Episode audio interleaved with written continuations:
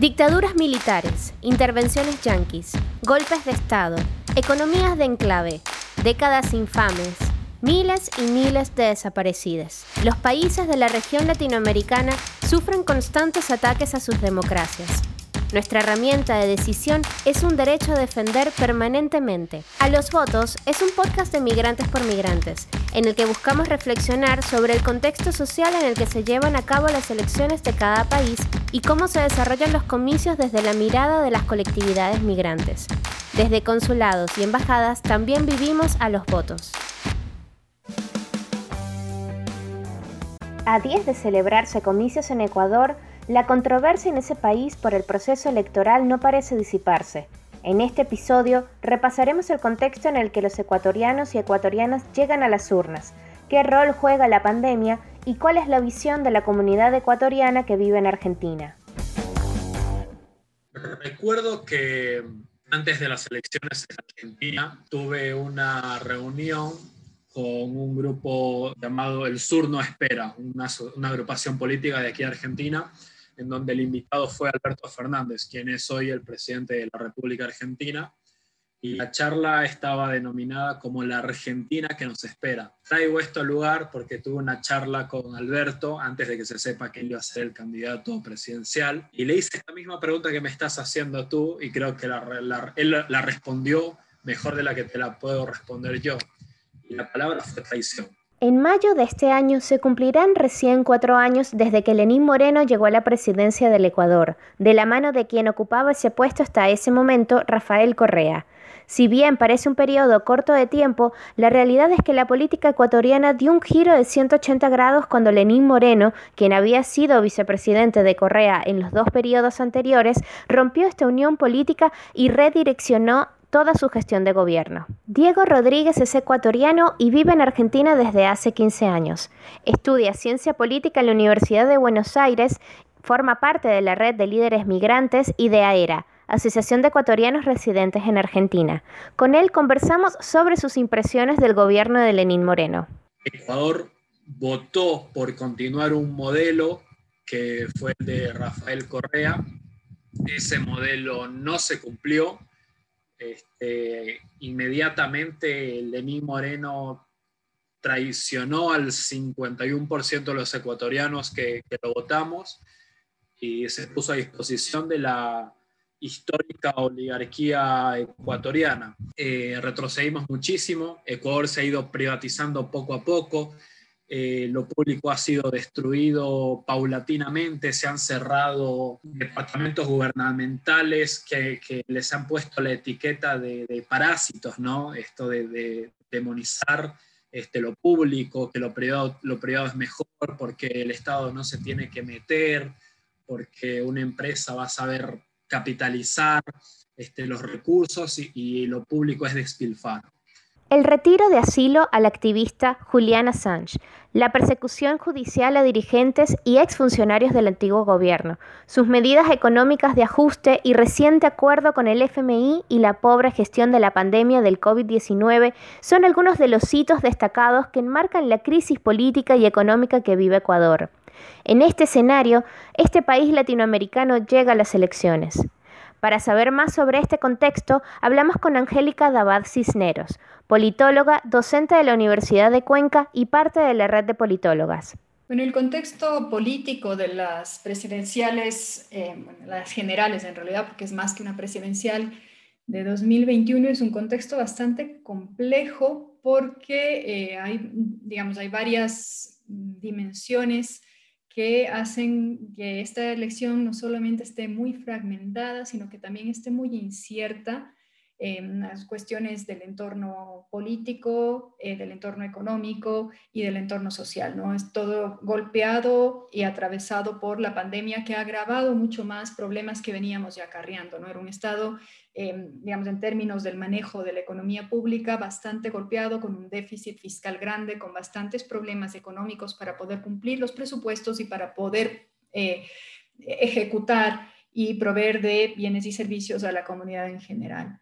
Después, en el contexto político, eh, tenemos, digamos, carecemos en este momento de un sistema de partidos en estricto sentido capaz de aglutinar en torno a ideas comunes de gobierno, ideas comunes del Estado a importantes eh, segmentos de la población. Lo que tenemos en realidad son maquinarias electorales que se activan de elección a elección y que buscan mucho más atraer a votantes con base a contacto personal, no digamos en base a promover las características de un líder determinado que en torno a su programa y a las viabilidades de un programa. Em, es, es una elección compleja, es una elección compleja por todos los efectos de la pandemia, pero también por los otros eh, problemas sociales y económicos que venía arrastrando el país desde, o que se han ido agravando desde que cayeron los precios del petróleo ya por el año 2014-2015. Para entender mejor de qué va este proceso electoral, hablamos con Santiago Kawasaki Ceballos,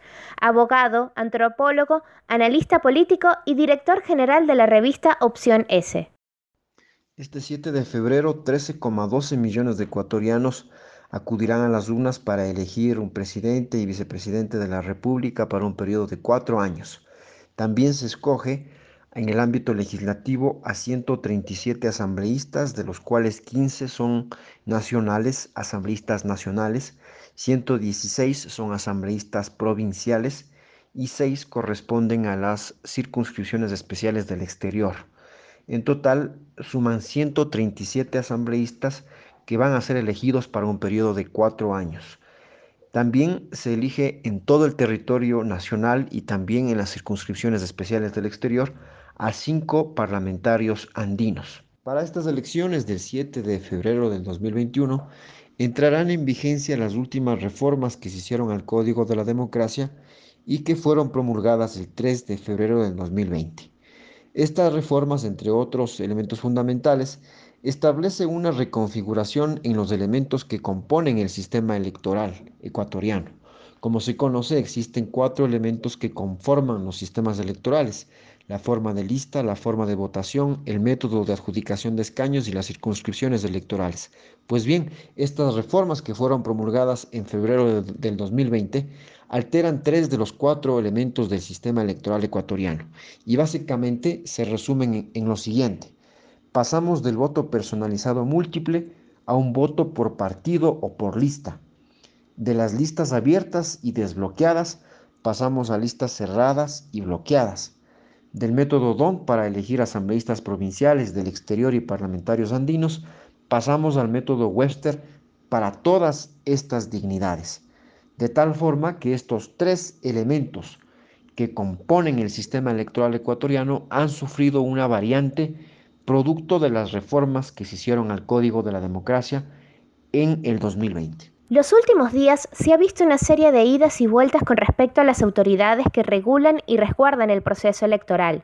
Santiago también nos explica qué pasa con esto y a qué debemos prestar atención para entender las reglas del juego. Lo primero que hay que mencionar es que con la expedición de la Constitución del 2008 se erige a la institucionalidad electoral en una función del Estado, en un poder del Estado. Y esta función del Estado está conformada por dos organismos. El Consejo Nacional Electoral, encargado de la administración de los procesos electorales, y el Tribunal Contencioso Electoral, encargado de la administración de justicia en materia electoral. Son dos organismos que componen la función electoral. Efectivamente, luego de la expedición de la Constitución del 2008, no se ha registrado el número de conflictos que han existido entre el Tribunal Contencioso Electoral y el Consejo Nacional Electoral. Y una muestra de ello se debe precisamente en esta elección a una candidatura presidencial que es la de Álvaro Novoa Pontón. El Tribunal Contencioso Electoral el 30 de octubre emitió una sentencia en la cual establece y manda a los consejeros del CNE a que puedan aperturar un proceso para la inscripción de candidaturas en todas las circunscripciones electorales para el movimiento Justicia Social de precisamente que está respaldando la candidatura de Álvaro Novoa.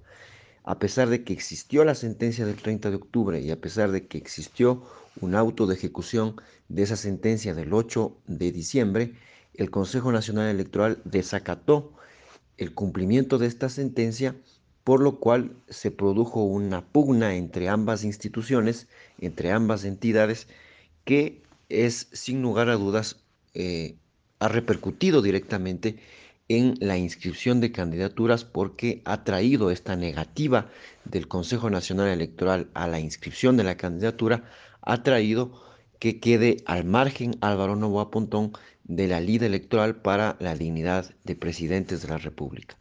Esto quiere decir de que el Consejo Electoral, para muchos entendidos, está desacatando una decisión legítima de autoridad competente y esto podría incurrir incluso en una sanción de carácter penal.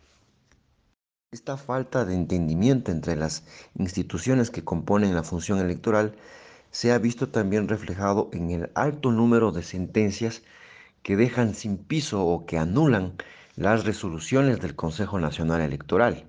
Y precisamente una de esas sentencias que deja sin piso una resolución del Consejo Nacional Electoral es la que tiene que ver precisamente con la candidatura de Álvaro Novoa Pontón.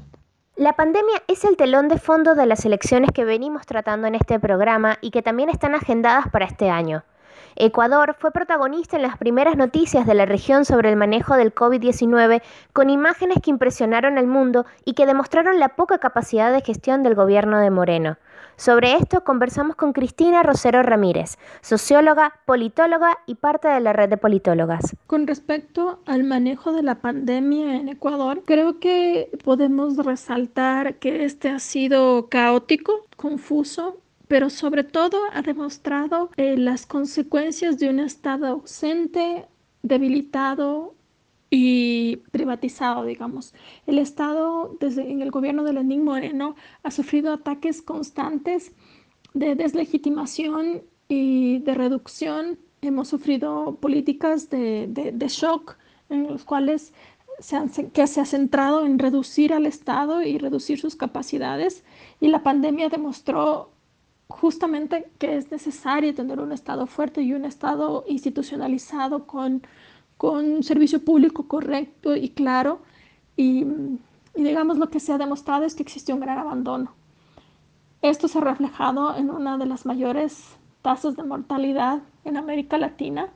Pero yo, yo diría que en cómo se refleja esto en las elecciones. En las elecciones, digamos, se refleja eh, con, un, con, un, Estado que es eh, contradictorio y que además no, no tiene institucionalizados sus procesos y no tiene una capacidad para responder de una manera técnica y una manera coherente y eficiente a los procesos.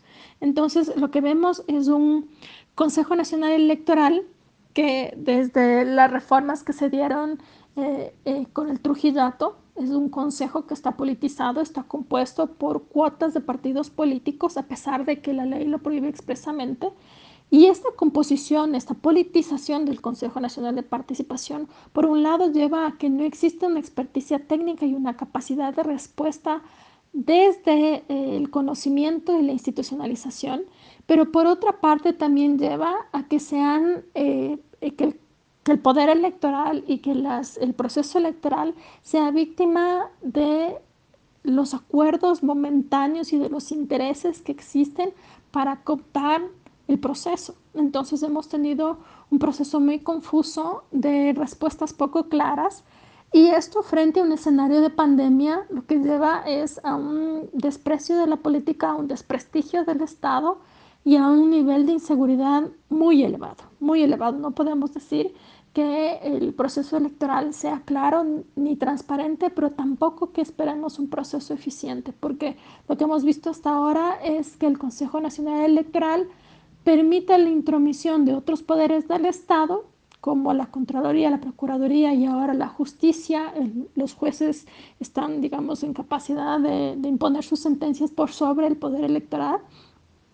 Y eh, que han ido, eh, han tomado decisiones que van y vuelven sobre cómo manejar las votaciones en la pandemia sin poder tener un resultado final. Ecuador ha sido uno de los países que peor ha manejado la pandemia. Ha sido vergonzoso, siendo sutil, porque la verdad es que ha sido casi que un asesinato. Vemos Guayaquil, por ejemplo, que ha sido llamada la Wuhan de Sudamérica, la ciudad más grande de Ecuador, el puerto principal donde gobierna ha gobernado históricamente la, la derecha, el Partido Social Cristiano, llegaron a levantar mil cadáveres por día de las calles. O sea, la gente no solo se moría en los hospitales, sino que se moría en sus casas, se moría en la vía pública y los familiares, para evitar una propagación aún mayor, tuvieron que quemar en la vía pública los cadáveres, o sea, las, imágenes han sido terribles. La pandemia también trajo consigo una nueva dimensión de las relaciones internacionales entre estados. El surgimiento de proyectos que buscaban la vacuna puso en acción las capacidades de negociación entre gobiernos y laboratorios. La diplomacia de la salud ha sido fundamental y sobre eso hablamos con Desiree Viteri, graduada en Diplomacia y Relaciones Internacionales, Ciencia Política y Gobierno, catedrática universitaria y coordinadora de investigación y proyectos del Observatorio Nacional por la Participación Política de la Mujer en la Fundación Haciendo Ecuador. También es parte de la red de politólogas.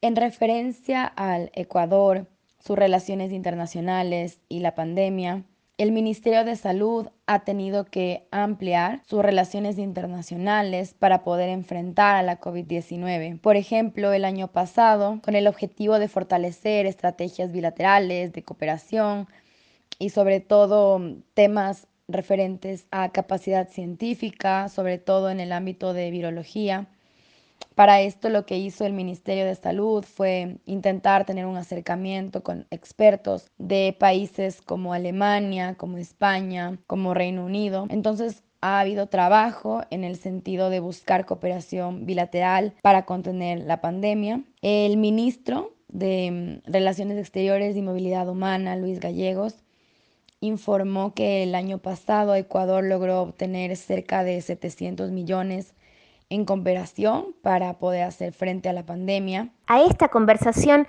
se une Nela María Cedeño, encargada de Relaciones Internacionales del Frente de Jóvenes de la Revolución Ciudadana. Cuando Ecuador se encontró en la cúspide, en, el pico más alto de contagio, que éramos noticia mundial por el mal manejo de la pandemia, a quienes Moreno llamó o, pidió apoyo, por así decirlo, fue a la embajada norteamericana.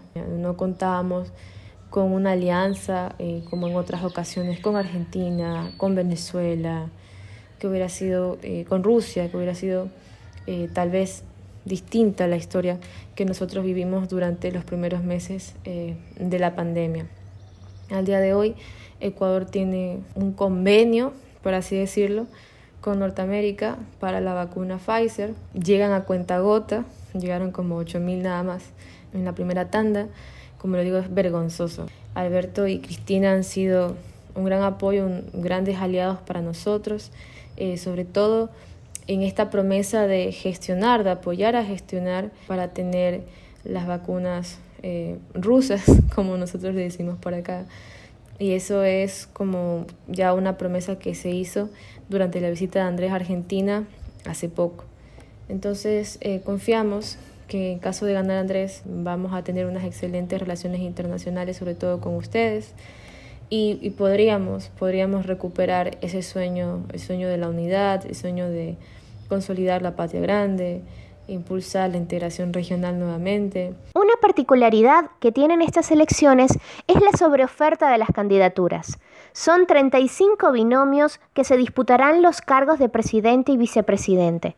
Hablamos con Desiree Viteri sobre el debate de las propuestas y con qué información puede contar el electorado para la decisión del voto. En el transcurso de estas elecciones es probablemente cuando en Ecuador hemos tenido la mayor cantidad de debates. A su vez, irónicamente, es cuando menor calidad de debate ha habido. La mayoría de los candidatos no supo explicar con claridad sus ideas, la defensa de sus opiniones y de sus intereses fue insatisfactoria. La argumentación de sus propuestas fue insuficiente. Los debates fueron escenarios donde faltó una verdadera confrontación de ideas y donde la mayoría de los temas se abordaron con excesiva superficialidad. Asimismo, en general, los planteamientos no fueron concretos en temas trascendentales como la economía, como la salud, la educación y lamentablemente la mayoría de los presidenciables optaron más bien por mantenerse en una zona segura, en una zona de confort lejana a la confrontación. Muchos análisis hablan de altos porcentajes de indecisión y proyectan que el voto nulo se llevará un número importante de los resultados. Sin embargo, las encuestas coinciden en quiénes son los tres candidatos que más intención de voto cuentan hasta ahora. Durante los meses anteriores al proceso electoral se ha registrado el levantamiento de varias encuestas que han identificado que han posicionado a dos pelotones. Un primer pelotón que tendría más posibilidades de llegar a la presidencia de la República, que estaría compuesto por Andrés Arauz del Movimiento Centro Democrático, por Guillermo Lazo del movimiento Creo y por Yacu Pérez del movimiento Pachacutic. Un segundo pelotón estaría bastante más relegado, con bastante más diferencia del primer pelotón y el posicionamiento que han tenido estas candidaturas, el porcentaje de intención del voto que han medido las encuestadoras de estas candidaturas del segundo pelotón, no es estimable porque no supera el margen de error de las encuestas. Son eh, Guillermo Lazo, eh, Andrés Arauz y Yacu Pérez. Em, representan, digamos, ejes de polarización, eh, una polarización que viene viviendo el país producto ya de, digamos, del discurso populista que tenía Correa, ¿no? De, este, de dividir al país entre quienes son los enemigos de la patria y quienes forman parte de la patria. Y eso hizo que, de alguna manera, el discurso político se dividiera entre quienes están con la revolución ciudadana y quienes están en contra. Eso desde el punto de vista de, digamos, de, la gente que apoya Correa. Una parte está representada bastante más, la, aunque no exclusivamente, ¿no? la derecha. Eh, Guillermo Lazo es el líder de esa oposición, es un banquero lo cual causa desconfianza en un gran sector de la, población porque pues, los bancos en, nuestro país causaron un descalabro importante que nos llevó a la dolarización, con lo cual esa es su principal, la pata de donde cojea en términos de su propuesta, es una candidatura de derecha más bien conservadora, pero es la más fuerte en ese sentido. De otro lado está pues Arauz, que se ha dedicado a hacer una campaña justamente de la mano de la figura de Correa, ¿no? Sin, yo creo que sin esa mano de la figura de Correa, ahí constante en la propaganda electoral, acompañándole en mítines, en Facebook Live y no sé qué, esa candidatura no hubiese logrado ahorita el apoyo que tiene a nivel popular, porque eh, Correa todavía sigue siendo en el Ecuador una figura que eh, es capaz de aglutinar muchos votos. ¿no? Hay un voto afín al, proyecto de la Revolución Ciudadana que está en torno al 20% y de eso Arauz ha tenido. Ahora en sí mismo él como figura política es una figura bastante desconocida y que levanta muchas pasiones porque creo que es muy inexperto todavía en términos de comunicación pública, ¿no? Entonces, eh, muy demagogo con sus cosas, a diferencia de lo que podría haber sido, por ejemplo, justamente Rafael Correa en sus alocuciones públicas, que era, digamos, una, una persona mucho más eh, contundente con ideas y otro tipo de líder, digamos así. La candidatura de Arauz representaría, buscaría representar a ese electorado que tiene más o menos un voto duro que según las encuestadoras fluctúa entre un 20 y un 25%. Busca apelar a una, a una figura de oposición al gobierno de Lenin Moreno, buscan ser los legítimos contradictores del gobierno de Lenin Moreno y buscan a partir de la crítica a la forma de conducción de la economía, de la forma de conducción de las instituciones y de la forma de conducción de la crisis sanitaria, buscan interpelar a este gobierno y, y también canalizar la intención del voto en lo que tiene que ver precisamente con el cuestionamiento y la crítica al gobierno de Lenin Moreno.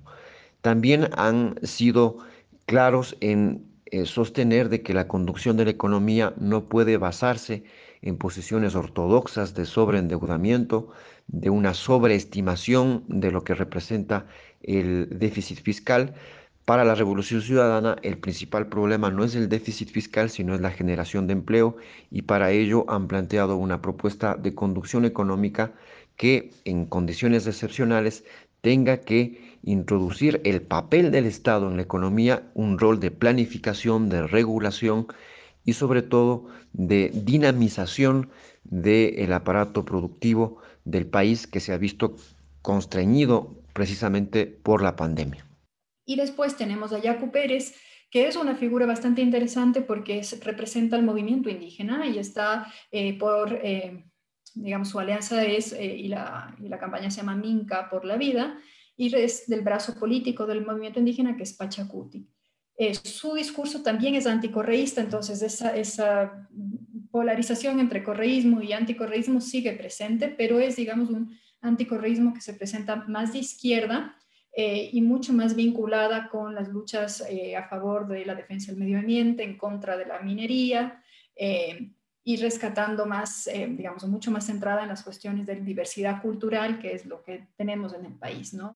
Esta candidatura basa su conducción programática, su propuesta programática en dos ejes centrales. El primero es la educación. Han centrado esta campaña en proponer que los estudiantes y los maestros tengan libre acceso a las nuevas tecnologías de la información y de la comunicación. Y por otro lado, respecto al medio ambiente, son ellos partidarios de la tesis que no se puede explotar los recursos naturales en áreas protegidas. Esto ha sin lugar a dudas despertado interés, especialmente en un electorado joven, ya que según la segunda encuesta nacional de juventud y política que fue realizada por Flaxo Ecuador con el apoyo del grupo Faro, ha establecido que el 80% de la población joven del país que van a votar en esta elección eh, son partidarios precisamente de la no explotación de recursos naturales en áreas protegidas. De momentos parece ser que quienes van a pasar a segunda vuelta son efectivamente eh, Lazo y Arauz y eso de nuevo ha hecho que la polarización se exacerbe y de nuevo es el debate de ese, es el correísmo versus anticorreísmo y un poco eh, se espera que el voto a, el voto Arauz sea un voto en contra de lo que Lazo representa y el voto de Lazo es en contra de, Correa y de, su proyecto político. Más que discutir en términos de qué es lo mejor para el país, estamos en, ese, en esa encrucijada ahora, ¿no? La juventud juega un rol primordial en estas elecciones. En cuanto al electorado, en Ecuador se puede votar desde los 16 años y tal como escuchábamos, algunas propuestas apuntan a este sector promoviendo proyectos que interpelan a los y las jóvenes hoy día.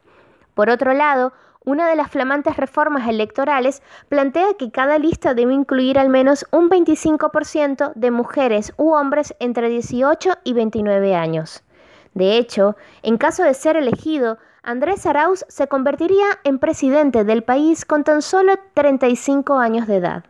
Respecto al rol de la juventud en estos comicios del 7 de febrero ha sido protagónico.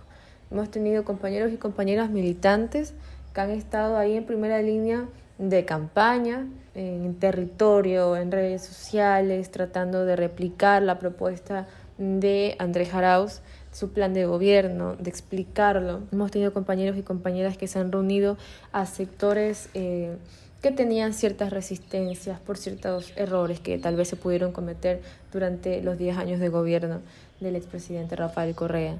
Entonces hemos podido tratar, hemos tratado de sumar a todos los sectores posibles que se sienten representados e identificados por nuestra campaña y sobre todo que vean reflejados en nuestro plan de gobierno las soluciones a las necesidades que los aquejan.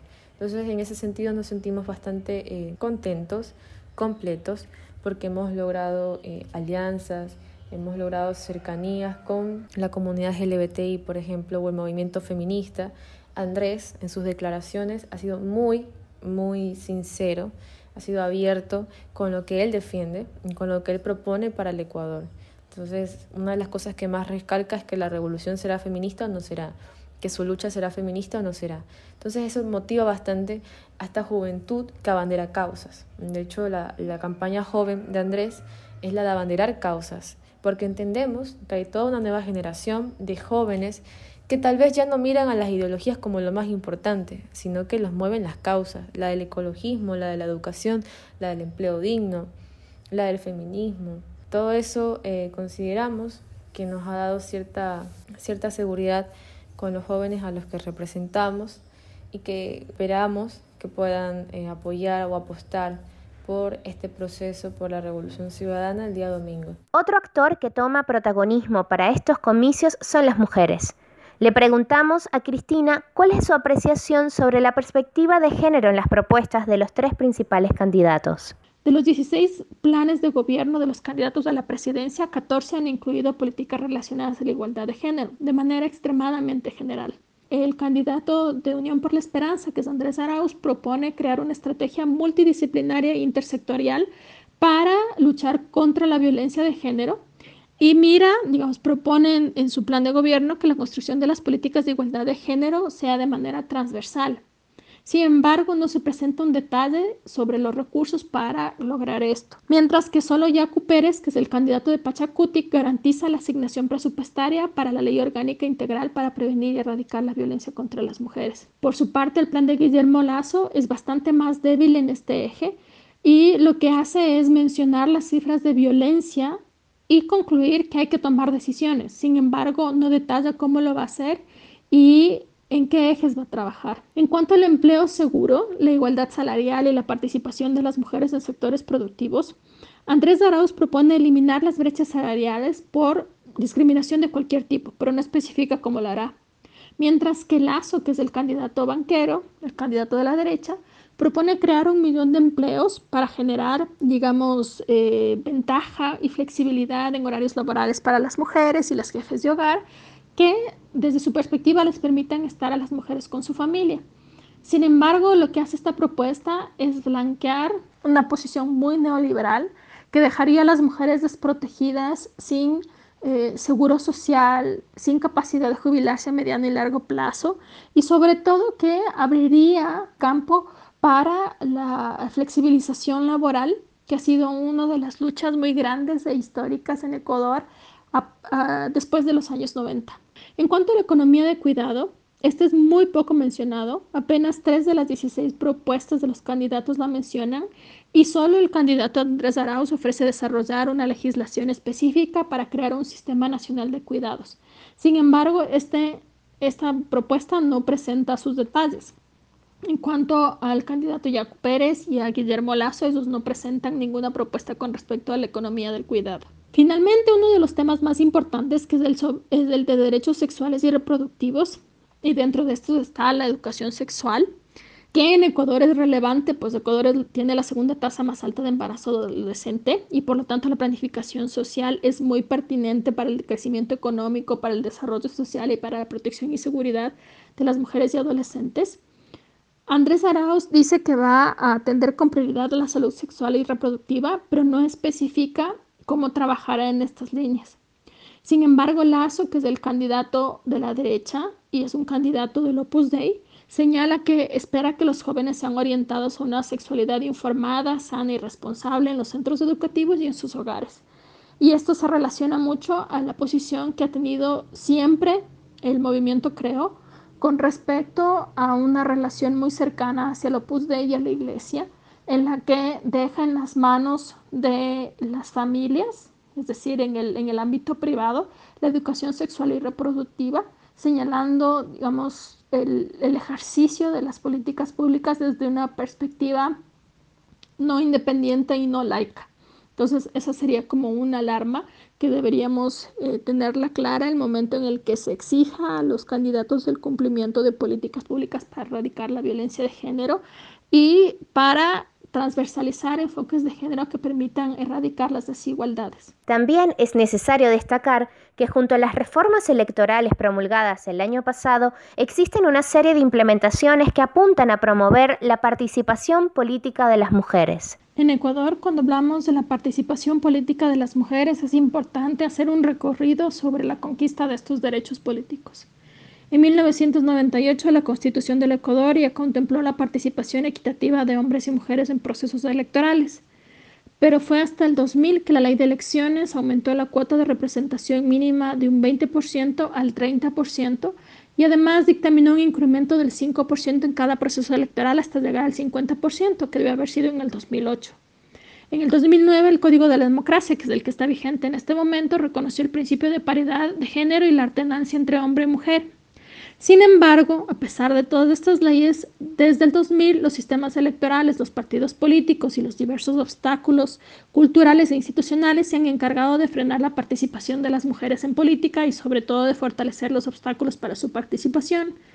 Y cuando hablo de obstáculos, hablo de obstáculos estructurales, es decir, eh, tenemos obstáculos partidistas, esta idea de que no hay cuadros políticos de mujeres, o la masculinización de la política, pero también hablo de obstáculos de sistemas electorales, esta creencia de que las mujeres no votan por mujeres o que las mujeres no son aceptadas en política, que van de la mano de los obstáculos de comunicación, donde se sexualiza, se burla o se busca desplazar el debate del ejercicio del poder hacia la banalización cuando tenemos una candidata mujer.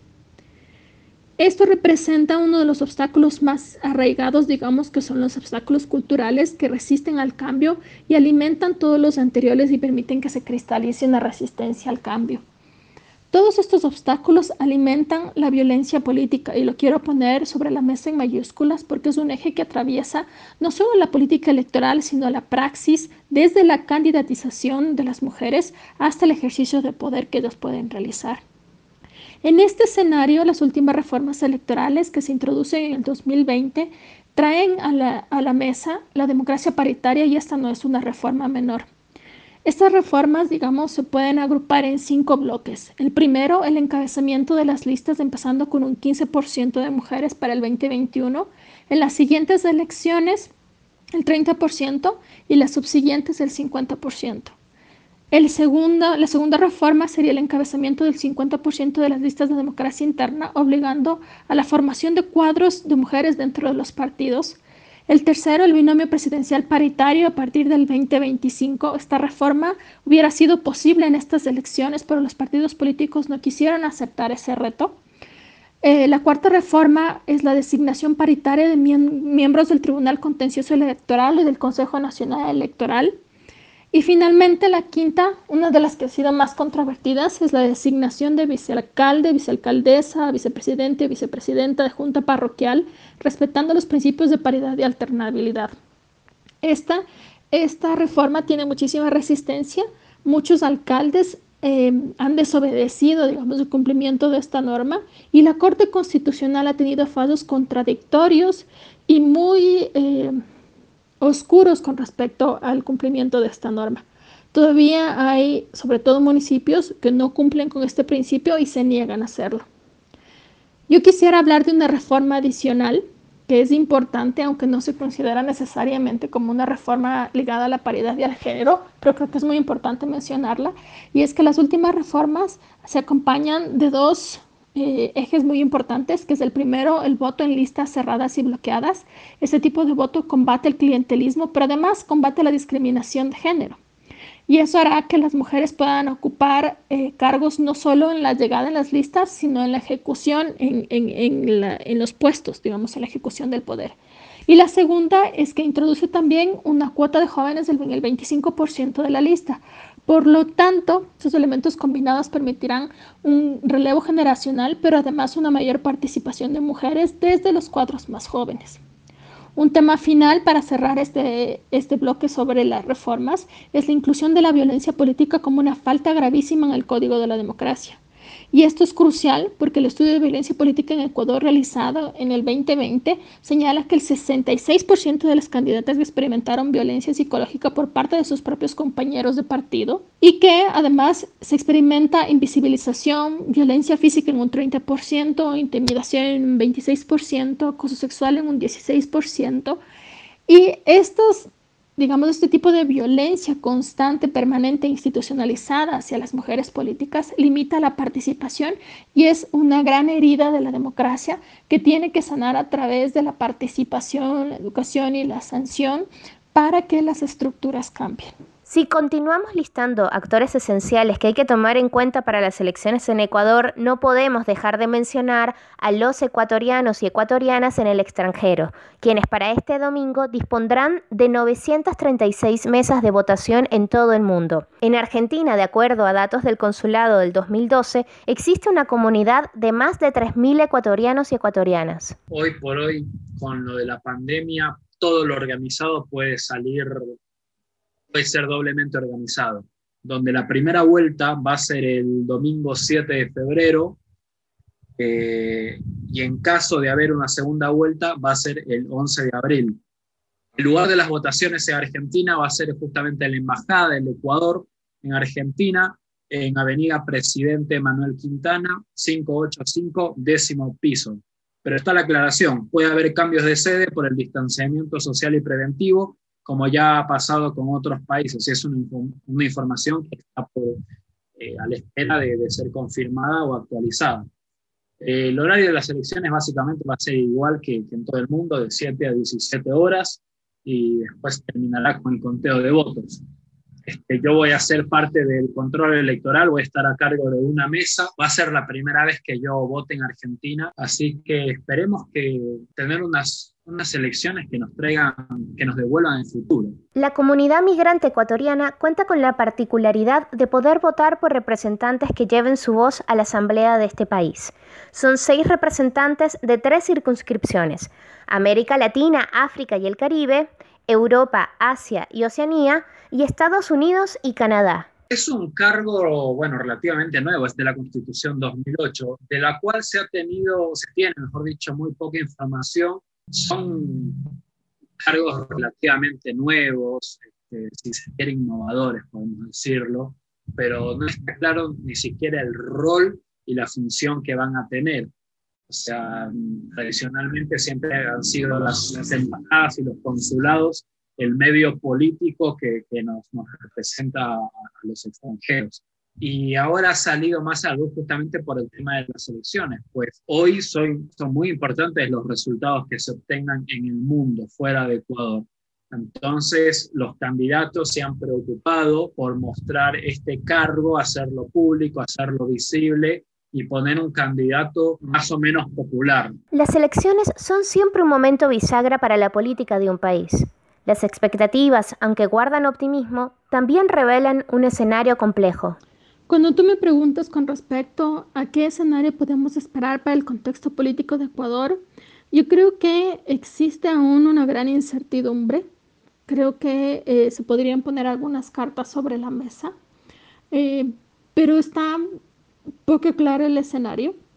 Eh, lo que se percibe en, los últimos, en las últimas semanas, en los últimos meses, es que existe un desgaste de la población con respecto a los políticos del Estado, una percepción negativa, digamos, del ejercicio de poder que ha tenido Lenin en estos años y que por lo tanto eh, esta ausencia del Estado, este debilitamiento, esta, este ejercicio de desmantelamiento que ha tenido a través de los despidos masivos y de la interrupción de las, y debilitamiento de las instituciones, está causando en los ciudadanos una reflexión sobre la necesidad de fortalecer el Estado. Y por lo tanto, esto llamará, creo yo, a un voto más eh, en el centro. Eh, creo que evitaría las posiciones radicales, tanto sea de, de, de extrema izquierda como de extrema derecha, pero procura de una u otra forma una propuesta que garantice eh, la convivencia social y los derechos básicos, es decir, educación que ha sido desmantelada, salud que ha sido terriblemente manejada y el tema financiero con la seguridad. En este escenario no se puede descartar entonces la posibilidad de que el candidato de centro izquierda, en este caso Arauz, de, de centro más que de centro izquierda, Arauz, pueda tener una gran eh, cantidad de votos en primera vuelta, seguido por el candidato de la derecha, el banquero Guillermo Lazo, y finalmente el candidato de Pachacuti, Yacu Pérez. El escenario que yo avisoro es un escenario bastante complejo independientemente de quién sea el candidato ganador a las presidenciales, porque eh, Ecuador ha tenido un cambio en el método de designación de escaños que se une a esta dispersión de tener muchísimos partidos políticos y por lo tanto lo que veremos es una Asamblea Nacional compuesta por minorías que harán muy difícil la gobernabilidad y esto, independientemente de quién gana, será un reto para poder cumplir las políticas de justicia social y los acuerdos para la gobernabilidad. Mira, así como vamos, vamos a tener un gobierno probablemente de minoría, sea de derecha o sea de izquierda, lo cual va a frenar muchísimo lo que pueda hacer ese gobierno eh, después, ¿no? Gane Arauz o gane Lazo o gane Pérez, suponiendo que estamos en los tres Después se les va a dificultar muchísimo el gobierno porque probablemente en la asamblea haya muchísima más fragmentación, porque es una asamblea fragmentada donde no es capaz de, aunar mayorías o de unirse en torno a proyectos comunes. Lo más probable es que las dificultades de gobierno se, agraven, ¿no? que haya, puede haber situaciones de gobernabilidad más o menos grave dependiendo de la capacidad que tenga la bancada oficial de armar alianzas y de armarlas de manera estable. Luego de las elecciones del 7 de febrero, en el orden económico se estima que las circunstancias que motivaron la crisis económica y social por las que atraviesa el país continúan estando presentes y vigentes. Recordemos que 3,2 millones de ecuatorianos entraron en los cinturones de pobreza y de pobreza extrema durante el periodo de la pandemia, es decir, desde marzo del 2020 hasta enero del 2021. Esto se ve reflejado también en que 7 de cada 10 ecuatorianos tienen condiciones precarias de trabajo, es decir, que ganan menos del salario básico unificado, que no tienen estabilidad laboral y que no están afiliados a la seguridad social. Según UNICEF, también se estima que existe una deserción escolar del 20% y, y, que puede haber un repunte del trabajo infantil del 13%. Son circunstancias dramáticas en el orden económico que el nuevo gobierno deberá afrontar como una de las principales desafíos, como uno de los principales retos a asumir.